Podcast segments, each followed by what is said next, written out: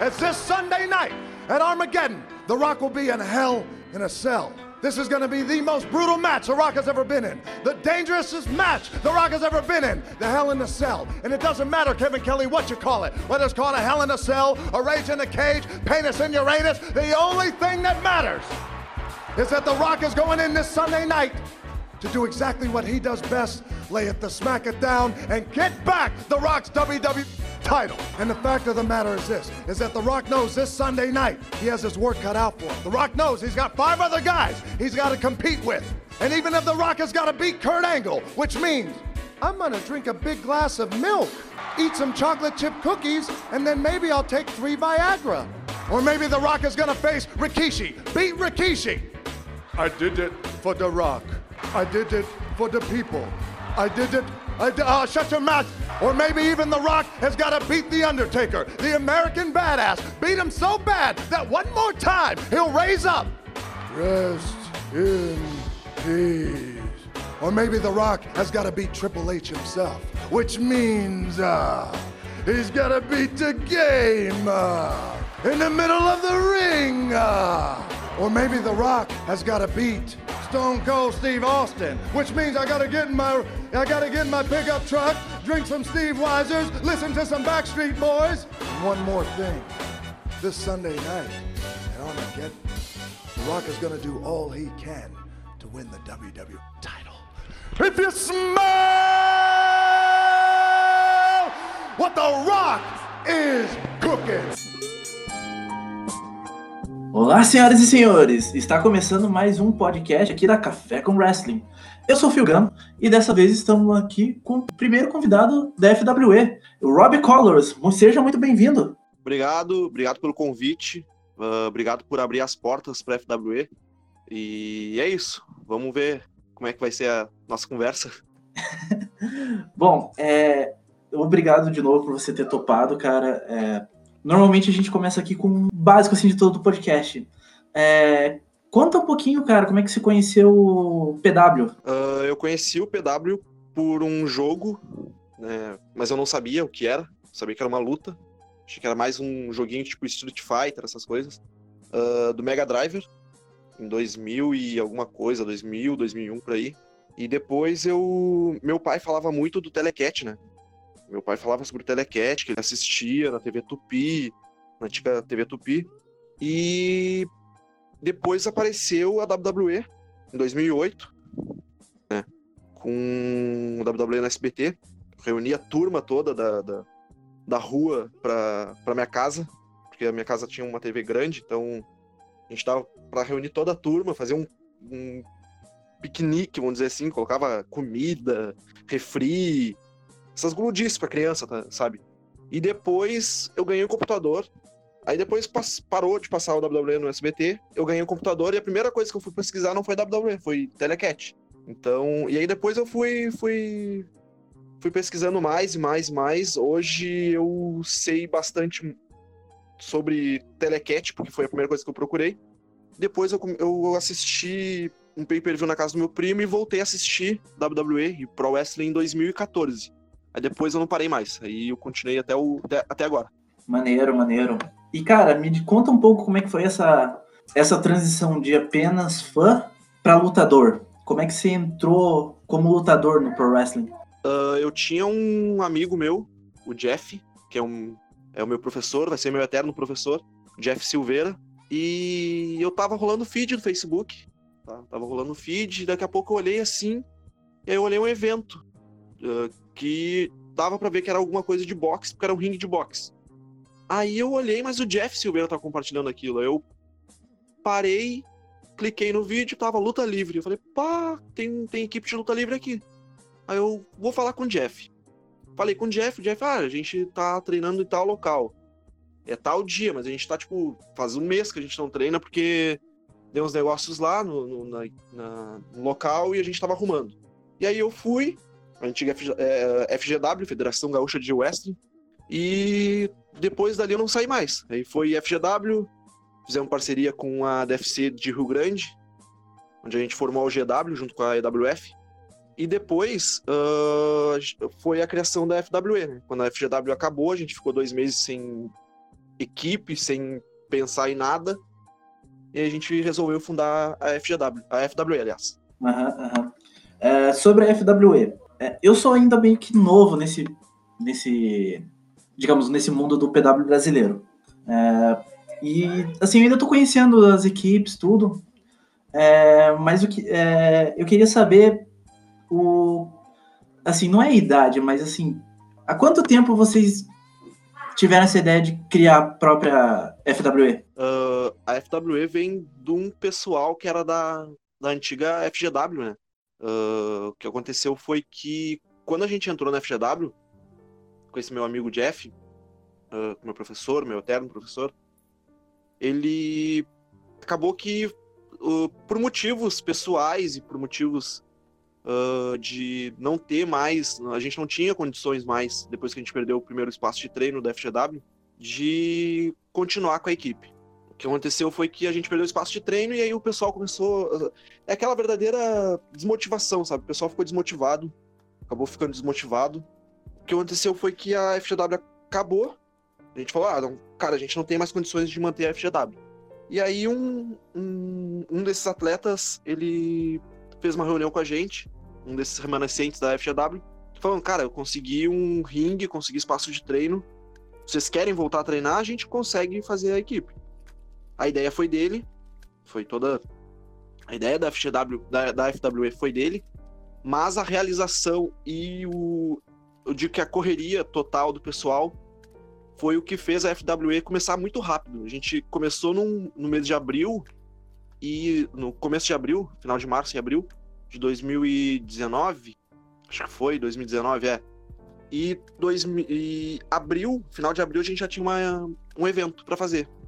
Porque a gente continuou treinando, sabe? A gente continuou no treino, fazendo treinos, porque foi dezembro, acabou a FGW, em janeiro a gente continuou treinando, de janeiro em diante. Minto, em fevereiro em diante. E aí a gente teve essa ideia, vamos montar uma equipe, a gente tem, a gente conseguiu o ringue rápido, conseguimos o local de treino rápido. E aí a gente fez o primeiro evento. E, tipo, foi tudo em questão de, tipo, dois meses. Dois meses a gente tinha a FWE montada, com uma estrutura boa, com uma mídia social boa.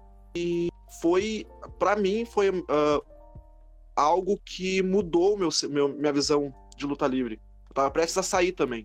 Eu era um, mais um daqueles que iam sair junto com o pessoal que saiu da, da FGW. Uhum. Cara, maneiro, maneiro. É, é, interessante vocês comentarem assim que, de certa forma, por mais que a FWE seja, entre aspas, nova, né? Tem, vai, completou um ano, como você disse que surgiu em 2019, é, vocês já, já chegaram metendo bronca, né? Isso é, isso é bem legal, eu acho bem, bem interessante. Sim, não, e, e é que aqui no sul do, do, vou dizer assim, Pelotas e Rio Grande, eles, ele já tinha uma. É, ele tem uma carência de eventos, tá? É uma cidade grande, as duas cidades, mas o que tem de eventos aqui são shows. E aí, a, o primeiro evento que a gente fez foi num evento de anime. Uh, a gente pensou muito se a gente ia fazer o evento ou não, se a gente tinha condições de fazer o evento. E aqui em Pelotas e em Rio Grande foi muito há um tempo atrás, nos anos 90 e 2000, até 2007 por aí, tinha bastante show de luta livre aqui. Tinha uma equipe, onde era comandado pelo Ted Júnior, que fazia vários shows aqui. Então, eles um pessoal ainda uh, precisando e querendo que a luta livre voltasse aqui em Pelotas. Voltou com a PPW depois de 2010, voltou com a FGW, e aí, quando voltou com a FWE, a gente voltou já mais reestruturado. Uhum. Então, eu acho que foi o que chamou mais a atenção do pessoal. Tanto é que, quando a FGW acabou, o pessoal perguntou: não vai mais ter equipe aqui em Pelotas? Tipo, páginas de Pro Wrestling. Uhum. E a gente falou que a gente estava se reestruturando, porque não adianta tu começar. Eu acho legal quando, quando as pessoas botam a cara a tapa e falam: ó, eu estou fazendo uma equipe do zero. O exemplo é o. Agora tem uma equipe de Sorocaba que entrou em contato comigo uh, e falou: Ah, se vocês puderem ajudar a gente em divulgação. E eu falei, cara, eu acho ótimo. Acho ótimo quando a pessoa bota a cara assim. Uhum. Mesmo que não tenha estrutura, que não tem nada. Agora, uh, depois eu vou falar um pouco sobre a estrutura atual da FWE. Mas mesmo que não tenha a estrutura uh, necessária, não tem um ringue, não tem um local de treino adequado, eu acho fantástico. Eu acho muito bom. Quanto mais gente no cenário nacional de luta livre, melhor para luta livre. Quanto mais gente tiver, mais gente focada, a fim de fazer um produto bom, a fim de fazer um, algo sério e algo que chame mais público para luta livre. Porque tu chamando o público para luta livre, tu chama a PwC chamando o público dela pra luta livre, chama público para FWE também. Uhum. Porque tu vai pesquisar as outras equipes. E eu acho que, que foi o fundamental para FWE. Ter um pensamento assim mais de, pô, vamos fazer um bagulho mais sério agora. Eu, eu acho que, tipo, o que, o que atrapalha um pouco, às vezes, o, o fã é de, de, do Pro Wrestling aqui no Brasil é que a ideia do fã é muito americanizada. Tudo que o americano faz é melhor do que aqui. Então, tipo assim, para o cara dar. É, normalmente o cara vai começar com aquele wrestling de backyard, né?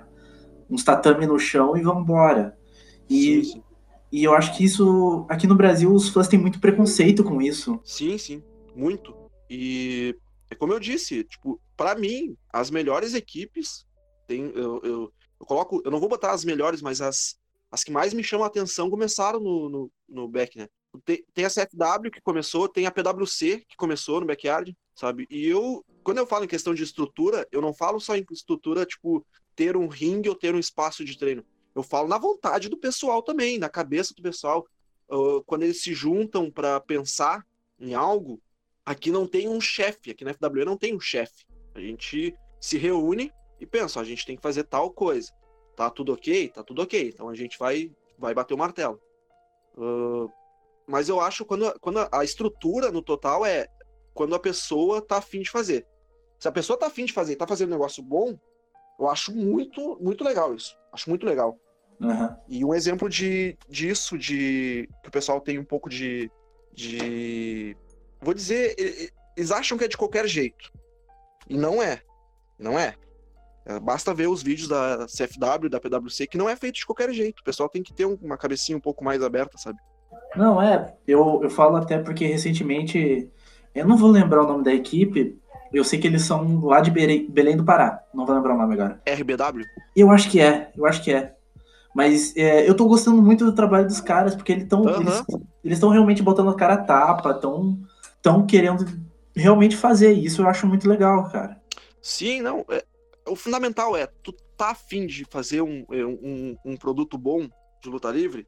Não importa se for em colchão, não importa se for no quintal de casa, não importa. Cara, tu tá fazendo um produto bom, é isso que conta. Tu tá, tu tá se sentindo feliz com o que tu tá, com que tu tá fazendo, é isso que conta. Pelo menos para mim, eu acho que é isso que conta, sabe? O dia que eu não estiver mais feliz lutando luta livre, fazendo a luta livre, é porque o dia que eu não estiver mais fazendo, fazendo aquilo que eu gosto em cima do ringue, eu paro com a luta livre. Eu quero me sentir bem e fazer as pessoas que estão vendo me se, se sentir bem, sabe? Aham, uhum, aham. Uhum. Agora, cara, eu vou puxar um pouco, um pouco agora mais pro Robbie Collars no ringue. É, a primeira vez que eu te vi, eu não consegui deixar de pensar em um outro lutador, cara. E eu queria perguntar se ele teve alguma inspiração, você teve alguma inspiração nele? Mas assim, a primeira vez que eu te vi, eu lembrei na hora do Do The Love. Não sei se você lembra. Sim, sim. Ele teve alguma influência no teu visual, alguma coisa assim, ou foi é só coincidência? Tem é um pouco de coincidência, mas tem muita gente que tem influência no meu visual, principalmente, que o meu lutador é um pouco mais extravagante em roupa, é colorido e é fora da casinha, sabe? É... quando eu falo fora da casinha, é fora daquele, daquele negócio de preto e branco. Não tô uhum. criticando ninguém, é uma escolha minha ter feito isso, mas é fora da casinha do, do preto e branco. É algo sim, colorido, sim. é algo. Uh, usa bastante cor, uh, usa leg, usa bermuda leg, já lutei sem camisa, já lutei com a cara pintada. Mas uma das mais das minhas maiores influências e referências pro personagem é o, o Randy Savage. Uhum. Na época que ele usava aquelas roupas mais coloridas, na década de 80. E depois, quando eu fui dar uma pesquisada aqui no Brasil, o Iron Charles e o Rafa Luke. Mas a princípio era o Randy Savage. Porque o, quem, quem me ajudou a fazer o, uh, o personagem, meu personagem, Rob Colors, minha gimmick, foi o meu professor, o Jeff. E ele era muito fã do Randy Savage. Ele falou, cara, eu dei a ideia para ele sobre ser um cara colorido. E ele falou, vê esses, esses, esses, esses, esses. Eu devo muito ao, ao, ao Jeff por isso, porque ele me incluiu Uh, e ele me apresentou coisas que eu não conhecia na luta livre. Ah, legal, cara, legal. Mas tem, mas tem influência, mas tem influência, bastante influências assim. Legal, legal. Uh, vendo alguns materiais teu, é, eu acabei parando uma compilação que você fez ali, tá no YouTube. É, eu vi que você gosta muito de fazer suicide dive, cara. Sim. Cara, assim, você não tem medo? Uh, suicide dive eu tenho na verdade, três, duas histórias com, com, esse, com esse move. Uh, que a primeira foi que eu fiz sem nunca ter treinado, porque a gente não tinha um ringue para treinar na época. E foi na FGW, no evento da FGW com a DFC e a, e a WF, que foi a UGW aqui em Pelotas. E aí foi a primeira vez que eu fiz uh, sem treinar. A primeira vez que eu fiz, eu fiz de improviso. A primeira vez que eu fiz mesmo foi de improviso. E aí foi em Rio Grande, num evento, onde eu vi que o ringue era um pouquinho mais baixo. Eu falei, cara, eu vou. Eu te jogo pra fora do ringue. Falei com. Armei antes, com, meu luta, com o lutador que eu tava lutando, o JC Jones. E falei para ele, cara, tu vai para fora do ringue e eu vou pular em ti. Tu só me segura. Tu me segura que eu vou pular em ti. E aí eu fiz o primeiro, primeiro suicide. Na hora tu não pensa em nada. A única coisa que tu pensa é, eu tenho que pular e acertar aquele, aquele cara que tá lá embaixo. Uhum. Porque a adrenalina não deixa tu pensar, né? Não é que não deixa tu pensar, mas não deixa tu pensar em se machucar. E aí, no, no, no Anime Bomb, eu fiz, que foi esse evento com a DFC e com a EWF, eu fiz e no primeiro dia, foi um evento com dois dias. Eu fiz no primeiro evento legal, acabei caindo e ok. No segundo evento eu tinha uma luta de duplas, onde tava, tinha um spot do Suicide. Só uhum. que como eu corro a uma velocidade alta, né? Eu vou num rim, vou numa corda, vou noutra e passo pela, pelas cordas. Uh, acabou que eu passei e eu bati de frente no muro, praticamente. Porque os lutadores que eu, que eu lutei contra eram dois lutadores grandes e um pouco mais, mais forte do que eu. E eu bati e eles não, não, não receberam impacto. Só deixaram eu bater. Eu eu acabei machucando o pescoço, bem, bem grave mesmo, assim. Machuquei o pescoço, machuquei a, uma parte da coluna. Continuei na luta, não, na hora eu senti uma dor, mas não senti tudo. E depois daí eu nunca mais fiz suicide, porque eu fiquei com medo. Fui voltar a treinar uh, agora, depois que a, que a FWE ressurgiu de novo, porque eu nunca mais consegui fazer o suicide por medo não de não, não acreditar nas outras pessoas, sabe? Tipo, no meu outro no meu adversário, mas por medo de eu errar mesmo. E aí depois eu vi. Uh, foi uma coisa que eu, que, eu, que eu recomendo. Não vejam vídeos de, de lesão ou de uhum. coisas erradas. Porque tu vai ficar com medo. Eu sou, eu tenho medo de altura e quando eu subo no ringue eu perco medo de altura. Então, eu comecei a ver vídeos de suicides que deram errado e aí eu fiquei mais com medo. Fiquei com muito mais medo e tinha parado. Agora, eu prometi pro, pro, pro pessoal da FWE que assim que tudo isso acabar, todos os meus moves que eu não fazia por medo, eu vou voltar a fazer. Uhum. O sanatório, suicide, todos. Mas essa função de ter medo, essa função de ter medo, eu não tenho medo de fazer os, os moves mais, não. Perdi, perdi totalmente. Uhum. É, eu sempre escuto o pessoal dando essa dica de nunca veja Nunca vejo é, bot, é o lesão, essas coisas. Mas, cara, eu, eu realmente eu, eu acabo vendo e para mim não é tão assim. Eu não sei se é pelo. Talvez porque o meu moveset ele não é tão atirado, mas é uma coisa que não. Sei lá, para mim não é tão, tão assustador assim quanto o pessoal fala. É que na época que eu fiz. Na época que eu fiz, eu não me lembro se foi. Teve um lutador da WWE que se lesionou também.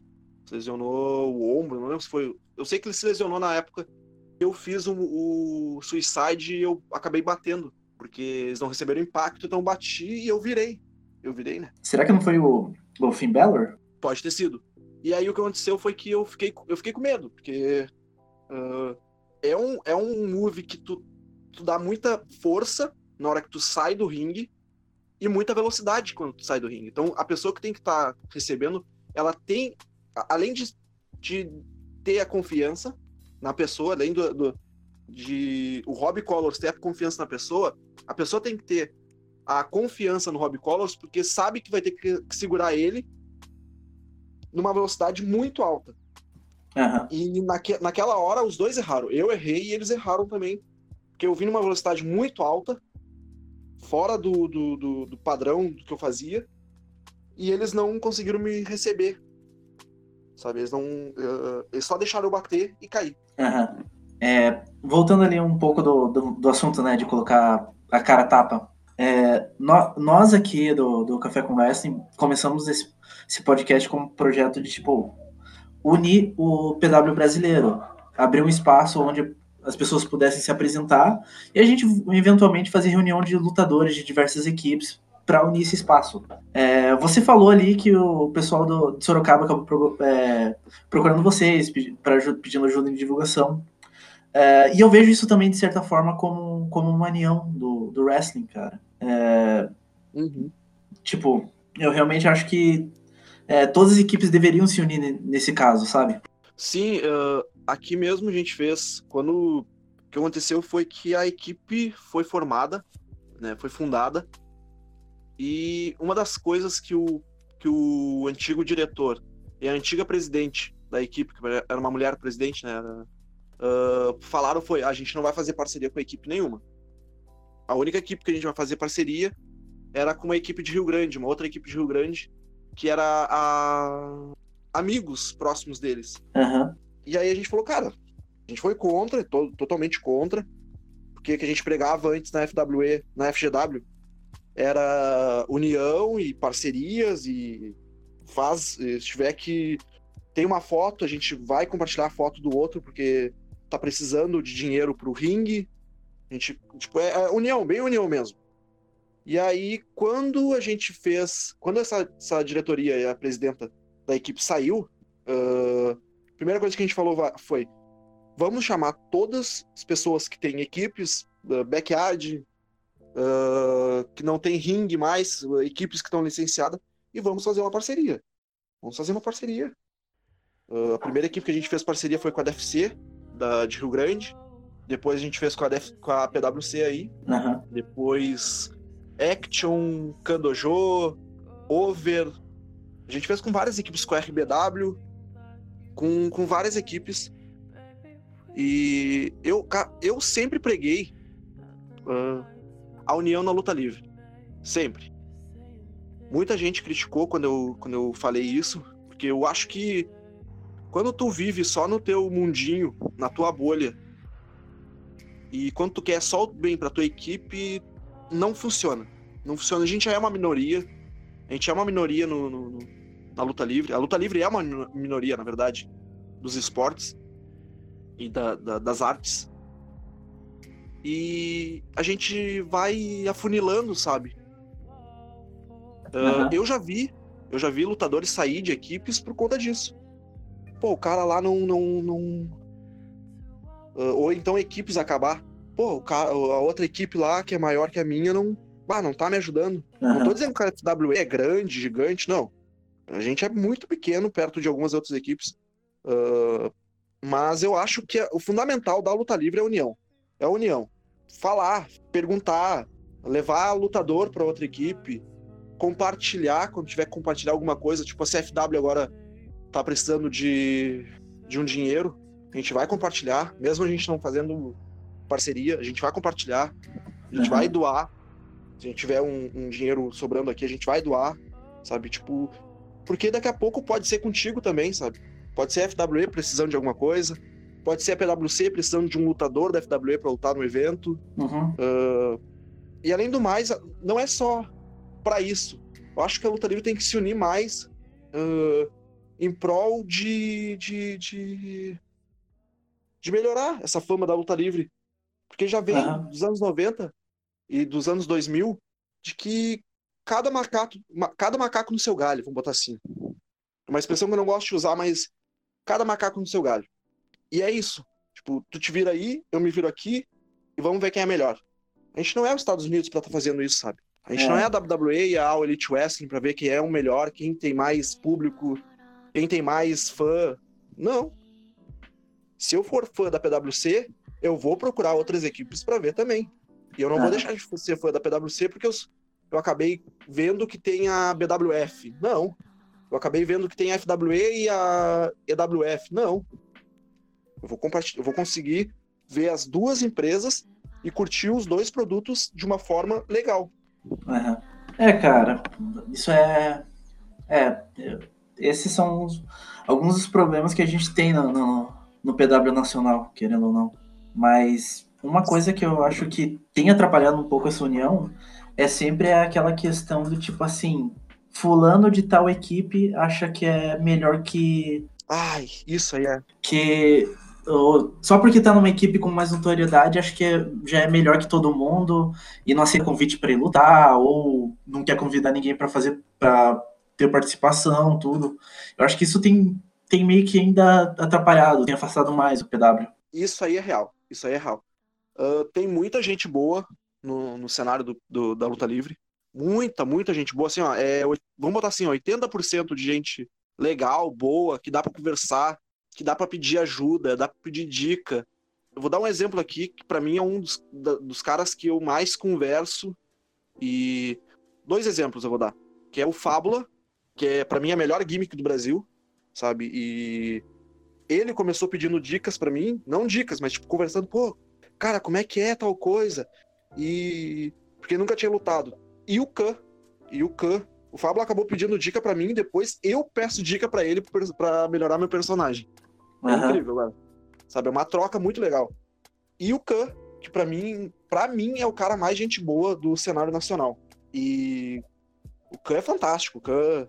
mas tem lutadores, é, minoria, muito minoria, que é aquilo, ele acha que porque subiu no ringue e porque fez uma luta, eu fui assim no começo da, da, da minha carreira. Eu fui assim. Eu falo para todo mundo que eu fui assim.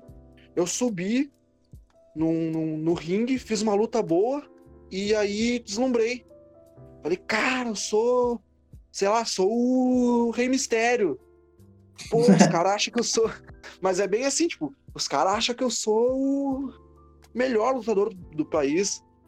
E eu colocava, eu sou o melhor lutador do país. Não, cara, tem 300 caras na luta livre aí e tu faz tua parte e os outros fazem a deles. É. Então, tipo, eu acho, eu acho que assim, ó, cada um fazendo seu produto bem é ótimo. É, é aquela coisa, né? Eu acho que tem muito cara que tem uma gimmick que é, vamos colocar entre aspas aqui, é, narcisista ou egocêntrica.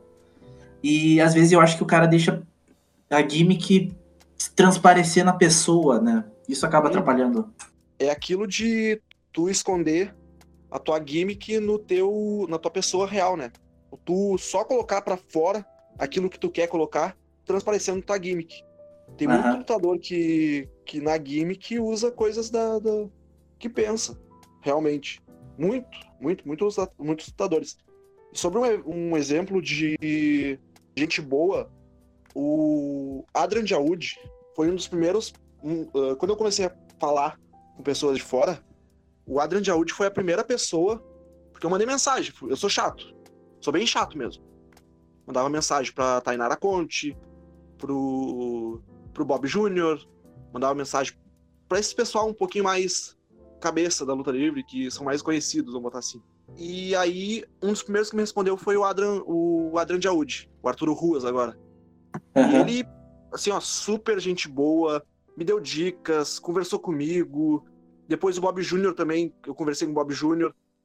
Então, sabe, tem um pessoal assim que tu olha e fala, ah, esses caras aí são. são já estão lá em cima, não deve ser. Não deve nem, nem saber quem a gente existe. E os caras foram super gente boa comigo. Super, super gente boa comigo. Uhum. É, cara, às vezes parece que tem gente que deixa, é, digamos assim, essa falsa sensação de poder só porque carrega um, um título subir a cabeça demais. Uhum. Sim. Uh, uma das coisas que, que eu penso é eu subindo em cima do ringue, fazendo o meu trabalho bem feito e o pessoal que tá ali vendo a luta ficar contente, eu fico muito feliz. Eu não preciso. Tem gente que acha que cinturão é tudo e que se morrer um dia sem ter um cinturão não vai estar tá satisfeito, sabe? Tipo, e tem gente que tem um cinturão e não tá satisfeito com isso, porque quer mais, e quer mais, e quer mais. Eu não penso, eu penso que assim, o cinturão é um negócio. Acho fundamental para quem fame, para a história da, da equipe, mas tem o pessoal que durante, sei lá, eu acompanho quatro anos luta livre nacional. Durante quatro anos eu nunca vi o cara sem um cinturão. Ou quando uhum. não tá com cinturão, ele inventa qualquer coisa, tipo um, um melhor do mundo, luta, melhor lutador do mundo. É tipo um bagulho assim, sabe? Ele sempre tá com cinturão. E é aquilo que eu falo, é, é, é ego. É, é algo centrado no ego. A luta livre tem muito disso, do, do o ego mandar um pouco mais no, no na pessoa. Uhum. É, eu lembro. Eu não vou lembrar o nome do lutador, é, mas eu lembro uma vez que veio um cara aqui de fora para lutar aqui na PWC. Foi bem no começo, ainda, eu ainda não lutava, era só juiz ainda. E eu tive uma conversa com ele e ele me falou uma frase que eu nunca esqueci, que é tipo. É, os cara, os cara quer erguer a bola porque acha que tá, tá, tem poder só por ter um, um cinturão de mentira, sabe? Sim, sim. Não, é que uh, a gente, quando a gente fez o Dynabit, onde reuniu todas as equipes do Rio Grande do Sul, a gente fez um, um, A gente teve uma fala, cada líder da equipe teve uma fala, nosso líder falou, e falamos que, cara, se tu ficar brabinho por causa que tá fazendo uma luta, tá fazendo um esporte, uma arte, onde é, o final onde uh, todo mundo sabe, tá? Os dois lutadores sabem quem é que vai ganhar, e tu ficar brabinho por conta que tu vai perder, tu tá no negócio errado. Ah, é. Isso é, isso é ridículo, né, cara? Ah, porque ele tá ganhando mais chance do que tu. Corre atrás. Corre atrás. Baixa a cabeça, vê o que tu tá errando. Ou que tu não tá errando, nem, às vezes nem é tu, sabe? É a história que precisa ser feita. Uhum, e tem uhum. gente que não entende isso. O ego deixa subir um pouquinho mais e acha que não, eu sou o melhor. É aquele, aquele negócio, eu sou o melhor do mundo e eu sou o melhor do mundo. E isso atrapalha muito a gente na luta livre. Hoje, uhum. a, hoje eu vejo lutadores que que eu achava que era um que era um legal, pô, eu olhava assim e falava, pô, o cara tá com o cinturão há tantos anos, meu. Mas claro, Loco é dono da empresa ou ele ajuda muito a empresa, uh, sabe? Tipo, ou o cara tem um ego grande e não quer perder para ninguém. É uns negócios assim, sabe, que acontece na luta livre. Tá mudando, tá mudando aos poucos, mas até mudar totalmente vai ser bem difícil. É, realmente foda. É, mas mudando um pouquinho de assunto agora, esses tempos atrás, é, eu sei que você também começou a produzir conteúdo. Você fez uma live no Instagram esses tempos atrás, se não me engano, mês passado, né? Sim. Cara, me conta aí como é que é, como é que esse sentimento de também dar a cara agora para produzir conteúdo falando de wrestling. É, eu já era cara de pau, já falava de outros assuntos. Uh, eu tinha um canal de YouTube, um canal de humor. E aí então eu sou um pouco mais na frente da câmera, eu sou um pouco mais desenvolvido, assim, eu consigo me sair melhor. Uh, talvez aqui eu tô um pouco travado ainda porque bate um nervosismo, um nervosismo, mas é de boa. Mas sobre o conteúdo, uh, o pessoal da FWE pensou, bah, a gente não tá fazendo nada durante a, a pandemia, sabe? Tipo, então não, não tem conteúdo, a gente não tá largando uh, informações da equipe, nada. E aí eu tive a ideia de fazer uma live. Na verdade, o Matt Storm, o Matheus, teve uma ideia de fazer uma live e me chamou de última hora, assim, tipo, uns 45 minutos do segundo tempo. Falei, uhum. cara, vamos, vamos fazer, vamos ver como é que é. E aí eu gostei. A live durou, sei lá, três horas e meia. E eu gostei. E aí eu falei, sexta-feira eu vou fazer uma. A dele era mais centrada em coisas de bastidores, assim. E a minha era um assunto mais sério. Uh, a primeira vez que eu levei alguém foi o, o Puruga, Mr. Puruga, presidente da DFC, falando uhum. como é que era ter uma equipe, as dificuldades de ter uma equipe. Depois eu levei o Bruno Dias falando sobre condicionamento físico, sempre um assunto assim, sabe? Depois uhum. o, o Khan sobre racismo, gordofobia, é, preconceito na luta livre, o Khan e o OJ Silva. Eu ia fazer uma semana passada e acabou não acontecendo por alguns fatores. Uhum. A internet começou a pifar e outros fatores que aconteceu aí, que a gente não vem ao caso agora. Mas é algo que eu acho fundamental, acho até até para perder um pouco de vergonha. E eu acho que quanto mais conteúdo de luta livre, uh, melhor. Eu acho que tem que ser algo mais, mais feito, assim, sabe? Acho que o pessoal tem que usar mais as redes sociais. E foi uma experiência muito boa. Eu adorei. Eu gostei muito. E eu adoro conversar. Eu adoro conversar com as pessoas e saber o que, que elas pensam de alguns assuntos, E se eu pensar ao contrário, eu tentar ver o lado da pessoa, eu gosto muito disso. Para mim é muito. Foi muito legal e tá sendo muito legal uh, participar de podcast e, e fazer live. Uhum. Pô, legal, cara, legal.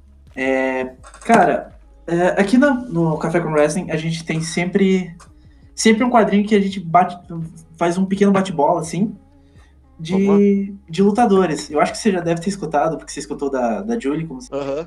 E... Da Julie, do TS. Então, é, eu vou eu vou falar alguns alguns lutadores assim, você vai falando que ele o que você pensa deles. Pode ser? Vamos lá. Beleza. É, vamos puxar agora um, um clássico. É, Ed Guerreiro. Para mim, a minha maior referência na luta livre, uh, maior referência de fora, né? Foi o Ed Guerreiro. A primeira luta que eu vi foi Undertaker versus Ed Guerreiro na TV. Para mim, é o cara mais. Não, é o mais carismático que já teve na WWE. E o mais um dos mais talentosos. Uhum. É, Chris Jericho. Cara, Chris Jericho para mim é. Como é que eu posso falar? Ele é além de lutador. É... Ele é.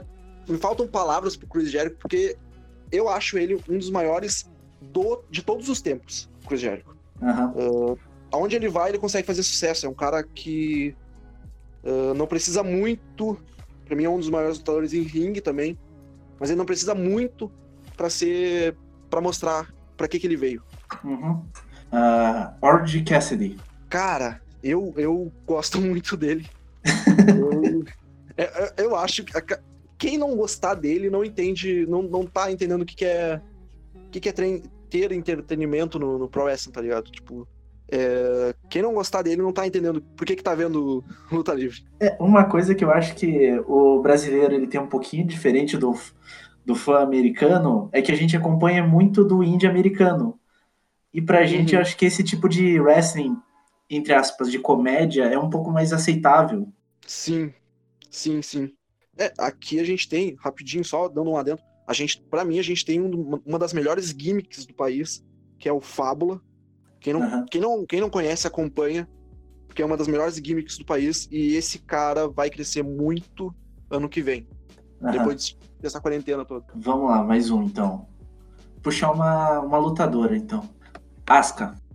Asuka, pra mim, uh, ela foi pra WWE já com um grande nome. Eu conheci ela na WWE mesmo. Mas aí eu procurei algumas lutas delas, dela.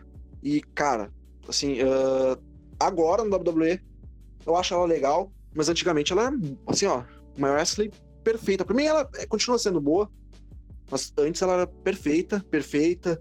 Não sei se é a idade, se é a WWE que deixa o pessoal assim, se dá uma barrada no, no, no que o pessoal faz lá, né? Uhum. Lá fora, a WWE dá uma cortada, mas eu acho que é uma das maiores de todos os tempos. Uhum. Adam Cole. Nossa, maior campeão da NXT. e, e, é uma. Uh, a minha namorada começou a ver Pro Wrestling comigo. E é uma das coisas que fez a minha namorada gostar de Pro Wrestling. Sério? do Adam Cole. Aham. Uhum. É ele, Finn Balor, Ricochet. Aham. Uhum. Uh, vamos puxar outro aí. Uh, CM Punk. CM Punk, eu peguei pouco do CM Punk, foi bem na hora que eu voltei a assistir, mas eu vi, depois eu pesquisei, porque eu sou, eu, eu sou aquele cara que vê Pro Wrestling de 1950 para ver como é que era. E para mim, ele é um grande wrestling, mas para mim ele é muito mais um, um cara que, que o produto da WWE precisa. Uhum. Um cara que é bom no microfone, é, é ousado, fala mesmo e é bom em ringue. Uhum. Vamos puxar outro então. É... Kenny Omega. Kenny Omega, para mim, Kenny Omega, para mim, foi durante cinco anos seguidos top 3. Uh, ah, eu comecei a ver uh, a New Japan por causa dele. Por causa dele, por causa do Okada, todo mundo falava, ah, tem que ver, tem que ver. Eu falei, cara, vou ver. Me acordar de madrugada, vou ver. E até hoje eu vejo, vi hoje, inclusive. E para mim é um dos, dos caras que a WWE jogou fora. Eu falo WWE porque para mim é, é, a, é, é a principal, assim, vamos botar assim. Uhum.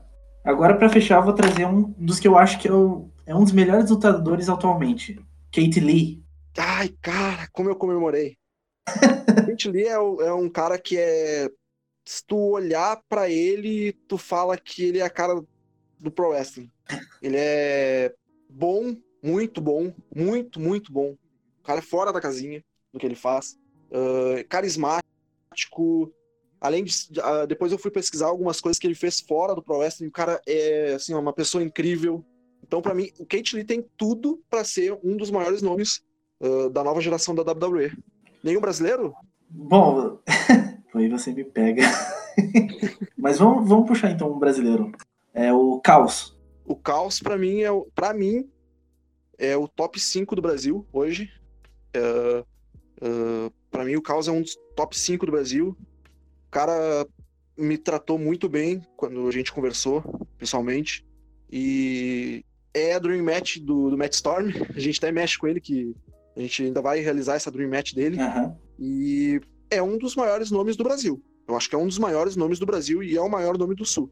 Junto com o Khan é o maior nome do Sul. Khan, Rusher e Causa, os três, é os três garotos ali do, do Rio Grande do Sul. Maneiro, maneiro.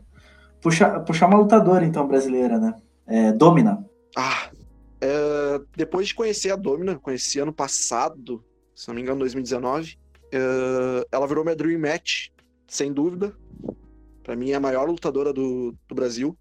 E, e, já falei para várias pessoas, para mim ela é uma das maiores lutadoras da América do Sul. Para mim ela é uma das maiores lutadoras da América do Sul. E tem tudo, tudo, e por conta dela, para subir degraus.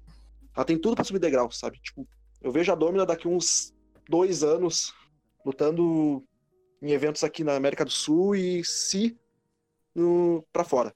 Maneiro, maneiro. É, bom, a gente já vai encerrando aqui. Eu também gosto de sempre abrir um, um espaço no final do podcast para o convidado sempre deixar uma mensagem, cara. Então, o microfone é todo seu. Então tá, primeiro agradecer tá, o espaço. Uh, depois pedir desculpa pelo nervosismo. Não é normal, por incrível que pareça, não é normal ficar nervoso. Tá? Não é normal ficar nervoso tipo em podcast, em live, não é normal. Mas eu vi os, no os nomes que apareceram aqui antes e. Caraca! Tipo, Julia, Trieste, Sweet Club. E aí eu falei que pensei, pô, só gente boa. Uh, queria agradecer o espaço que vocês estão dando para a FWE. É uma empresa que está voltando a caminhar os próprios passos. E a gente está agora desde. Começou tudo do zero de novo para a FWE. Ficamos sem ringue, ficamos sem espaço de treino, mas vai dar tudo certo e obrigado pelo espaço, de novo, para o Rob Colors, para a FWE. E 2020, fique em casa, tá? E 2021, certeza que a gente vai fazer um baita produto e a gente conta com o pessoal da, da PwC, com essa parceria que a gente tem. Tranquilo, tranquilo. Cara, como eu disse, aqui a gente tá para unir o PW brasileiro. E eu já deixo as portas abertas para uma próxima volta sua ou para qualquer lutador da, da FWE que queira ter interesse em participar aqui com a gente. Eu posso dar uma dica de duas pessoas que seria legal? Fique à vontade. O primeiro é o cara que é minha Dream Match, que é o Fábula, que, eu, que é uma das pessoas mais legais do, do Pro Wrestling, da luta livre, né? E ou o Matt Storm, da FWE também, uhum. ou a única presidente mulher no Brasil, de luta livre. Uhum. De uma equipe de luta livre. A Laura, da FWE também. Uhum. Bom, a porta vai estar aberta aqui e vamos, vamos com certeza marcar com ele, sim. Tá bem, então. Bom, mas é isso. Galera, obrigado por ter escutado. As redes sociais do Rob vai estar tudo na descrição. Também vamos colocar algumas, alguns vídeos dele, compilação de lutas, etc. É, vai estar tudo na descrição. E é isso, galera. Muito obrigado por ter escutado. Valeu e falou!